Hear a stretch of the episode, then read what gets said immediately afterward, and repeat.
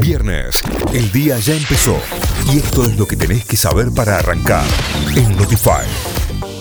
Ahora sí, vamos a las noticias que llegan desde notify.com.ar. La desocupación bajó al 7%, el porcentaje corresponde al primer trimestre de 2022 y, según el INDEC, es el más bajo en seis años. De acuerdo con la encuesta permanente de hogares, el nivel de desocupación se mantuvo en el mismo número desde el último trimestre de 2021, sin embargo, a nivel interanual bajó un 3%. Alberto Fernández firmó un convenio para sumar horas de clase en Tucumán. El plan se implementará en dos etapas con el aporte del Gobierno Nacional de hasta el 80% de suba salarial que implicará la extensión horaria. Con estas horas extras se sumarían 30 días de clases a la currícula.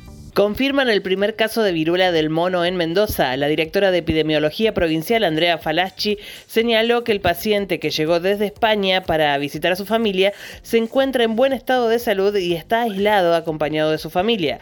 Ya suman cuatro casos de viruela del mono en el país. Buenos muchachos, la Corte de Estados Unidos ratificó el derecho a portar armas. El fallo de la Corte Suprema norteamericana es el primero en una década en relación a la segunda enmienda.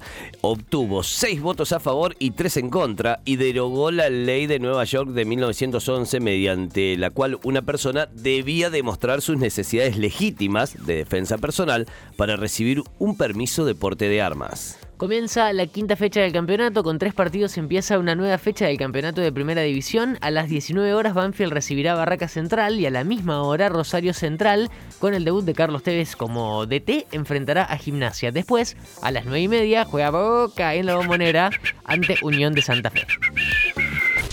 Notify, las distintas miradas de la actualidad para que saques tus propias conclusiones. De 6 a 9, Notify, plataforma de noticias.